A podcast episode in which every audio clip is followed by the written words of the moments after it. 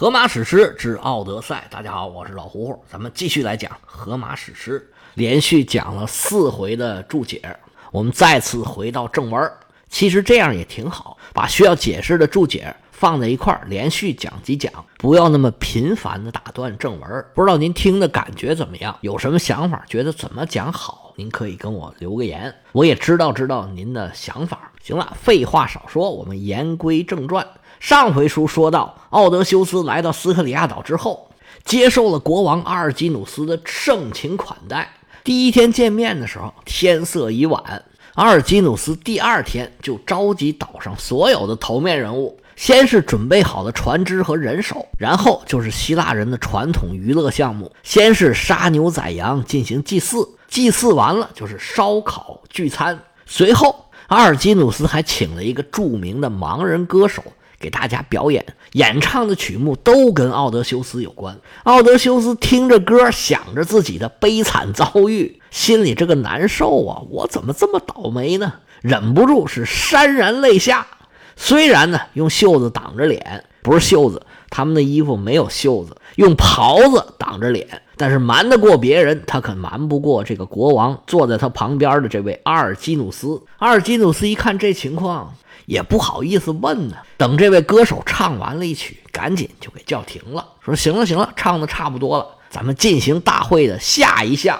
下一项就是竞技会。这竞技会可太好玩了。这体育比赛谁不喜欢呢？大家欢声雷动，呼呼隆隆，就都来到了竞技场。所有觉得自己有两把刷子的小伙子，都是跃跃欲试。书里面写了好多人名，我就不一一列举了。总之吧。”岛上的小伙子，小帅、小刚、小强、小勇，还有国王阿尔基努斯的三个儿子，全都报名参加了比赛。报名结束，国王一声令下，比赛是正式开始。第一项比赛是赛跑。参加比赛这三个人全部是国王阿尔基努斯的儿子。阿尔基努斯当然是兴高采烈，不管谁得第几，他都非常高兴，反正都是自己的儿子。第二项是摔跤比赛。第三项是跳远第四项是铁饼。那时候没有铁饼，扔的是石饼。第五项是拳击比赛，分别是小帅、小刚、小强得了冠军。最后一项拳击比赛是阿尔基努斯最喜欢的儿子，咱们以前讲过的那个劳达马斯得到了冠军。这劳达马斯夺冠之后啊，兴奋无比，到处狂呼乱喊，全场飞奔呢，高兴啊！高举双臂展示力量，他一眼就看见奥德修斯在那儿了，冲着奥德修斯大喊：“来呀，朋友，试一试啊！下场来给我们露两手！”还招呼全场的观众一起欢呼：“来一个，来一个！”劳塔马斯来到了奥德修斯的跟前儿，说：“远道而来的朋友，你不想跟我们露两手吗？啊，你看你这胳膊，你这小腿，这明显是有运动痕迹啊！”你这一身伤疤也很说明问题呀。不过看来呀，你真是被岁月给摧残了，在海上漂泊这么多天，什么人也经受不了这种折磨呀，是不是啊？刚才在摔跤比赛里头取胜的那个小帅，也跑来添油加醋，说：“对对对对对，看来你真的是不行了，是岁月不饶人呢。看来全怕少壮。”劳达马斯回头白他一眼，瞎说什么呀？不过他现在正在兴头上。伸手过去就拉奥德修斯，来来来来来，你看你最擅长什么项目？来玩一玩嘛！别的事儿我们都已经搞定了，你可别发愁。你的五十二个船员早已经在那儿排好队等着了，你就随便参与参与，耽误不了多大功夫，保证误不了你的事儿。这时候观众啊也在纷纷的起哄，来一个来一个，满场都在欢呼。奥德修斯一脸尴尬呀，说：“王子啊。”你何苦在这时候挤兑我呢？我漂泊在外这么些年啊，满脑子就一个念头，我就是想回家。现在哪有心思玩这个呀？这时候，刚才说话那个小帅又出来了，说：“先生啊，那不来就算了。我看来呀，您也不是个擅长动手动脚的。虽然现在到处都很流行运动，各种竞技会啊层出不穷，但是您应该不是玩这个的人。要按我说呀。”您更像一个船员的首脑，商贾的头目，只知道自己货物能不能卖得出去，满脑子就是一个字儿，那就是钱。您是一大老板，下场竞技比赛呀，哎呀，不行就算了，咱不来了，好吧？这话呀，要是搁现在，您听着可能没什么毛病，但是当时啊，古希腊可不是这样。古希腊是一个尚武的社会，个个都是好勇斗狠。你做买卖赚的钱啊，可没有抢来的钱光荣。所以他这番话呀，是暗含着贬义，并不是什么好话，甚至不是暗含着，直接就是有贬义的。奥德修斯听这话，他当然不乐意了，慢慢的站起身来说：“小伙子，你这话说的可不合适。看来呀，你们是真的不了解我。”这人呢，他没有十全十美的，每个人的天赋他不一样。有的人体格好，有的人脑子好，有的人口才好，有的人虽然长得不好，但是特别会说话。跟他聊天啊，哎，你就特别痛快。他不说话的时候就是一个平常人，但是说起话来呀，那叫雄辩滔滔，感觉这人呢都发光。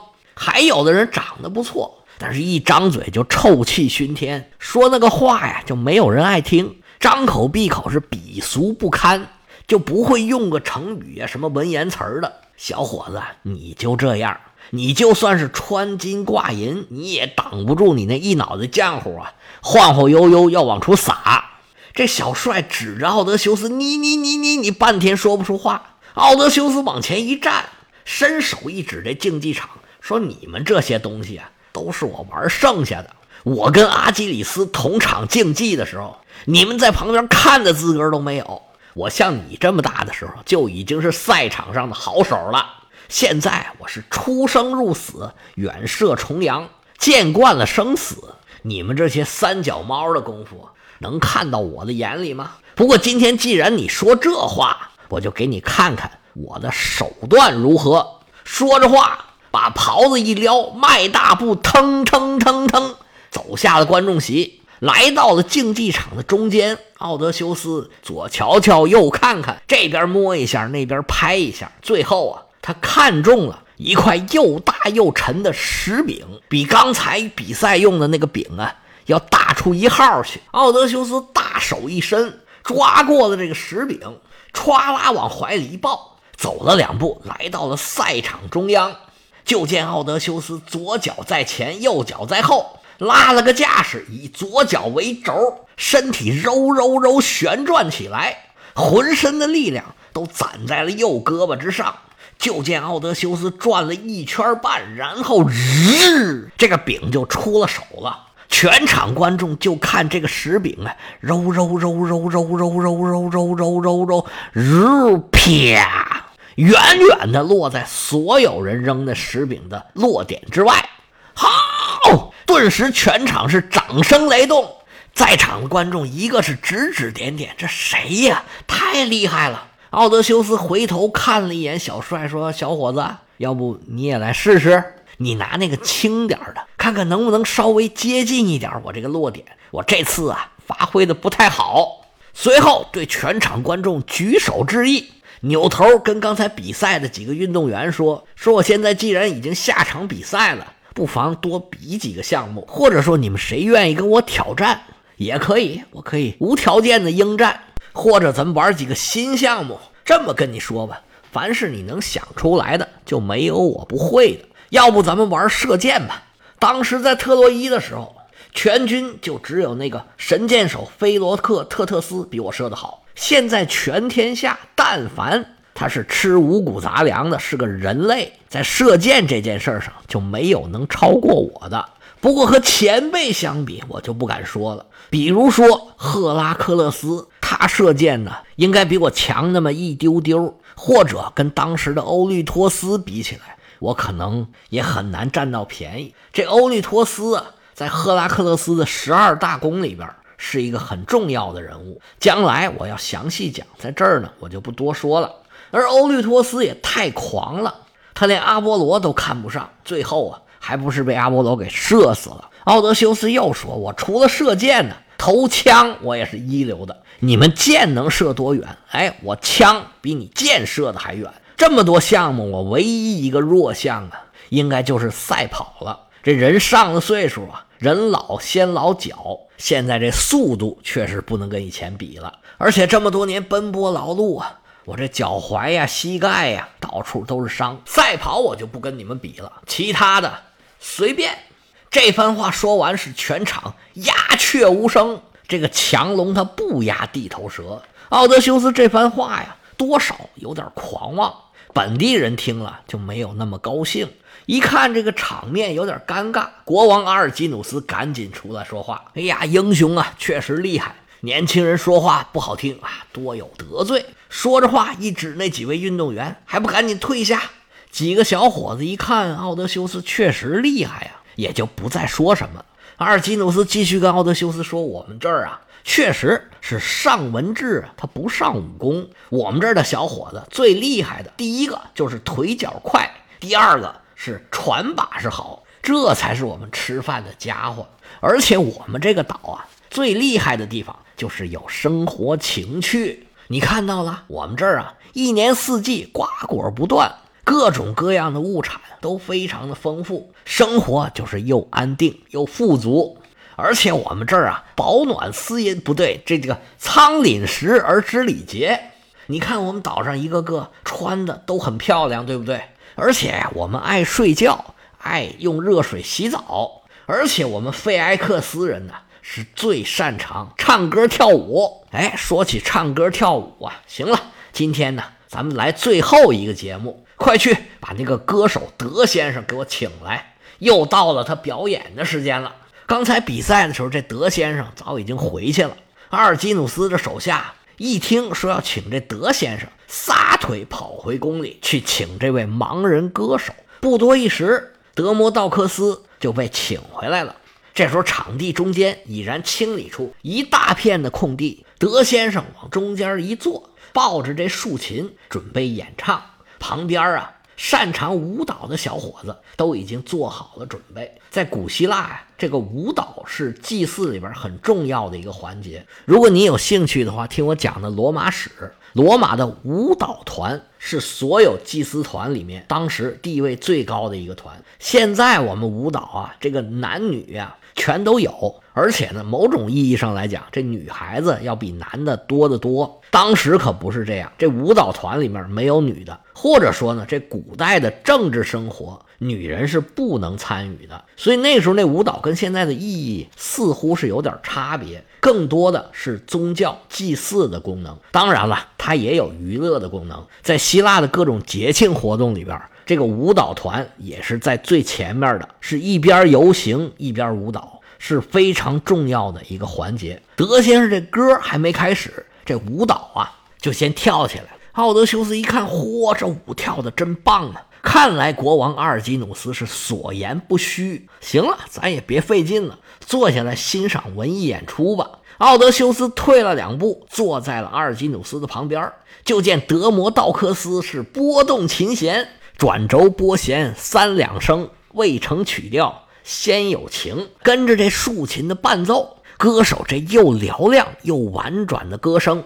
是响彻全场，他到底怎么唱的，咱就学不了了。那时候的歌手啊，同时也是所谓的游吟诗人，他唱的都是叙事的长诗，是有故事情节的。像我们这荷马史诗啊，实际上就是歌词儿。他们原来啊都是要表演，都是要唱出来的。今天表演的曲目是希腊神话里面一段著名的三角恋故事，故事里边的核心人物就是美神阿弗洛狄特。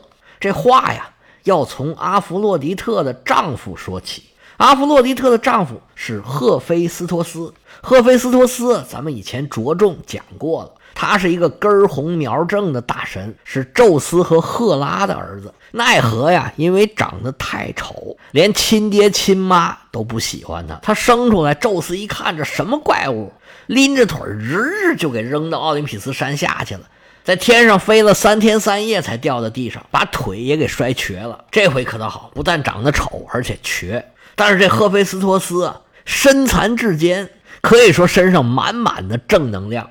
他凭借自身的努力啊，又回到了奥林匹斯十二主神之列。但是宙斯和赫拉还是看不上他。赫菲斯托斯就琢磨：不行，我得想点办法。